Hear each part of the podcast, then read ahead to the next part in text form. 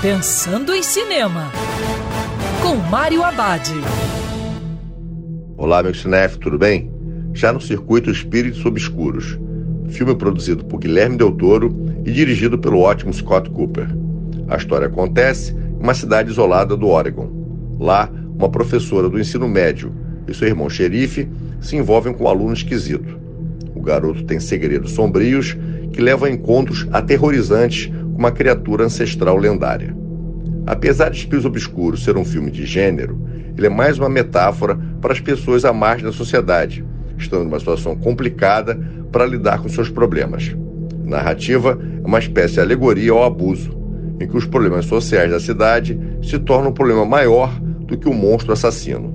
Scott Cooper entrega um filme bem elaborado, assustador e com muitas alegorias. E lembrando, siga os protocolos de segurança, porque é sempre melhor ver cinema dentro do cinema. Quer ouvir essa coluna novamente? É só procurar nas plataformas de streaming de áudio. Conheça mais dos podcasts da Band News FM Rio.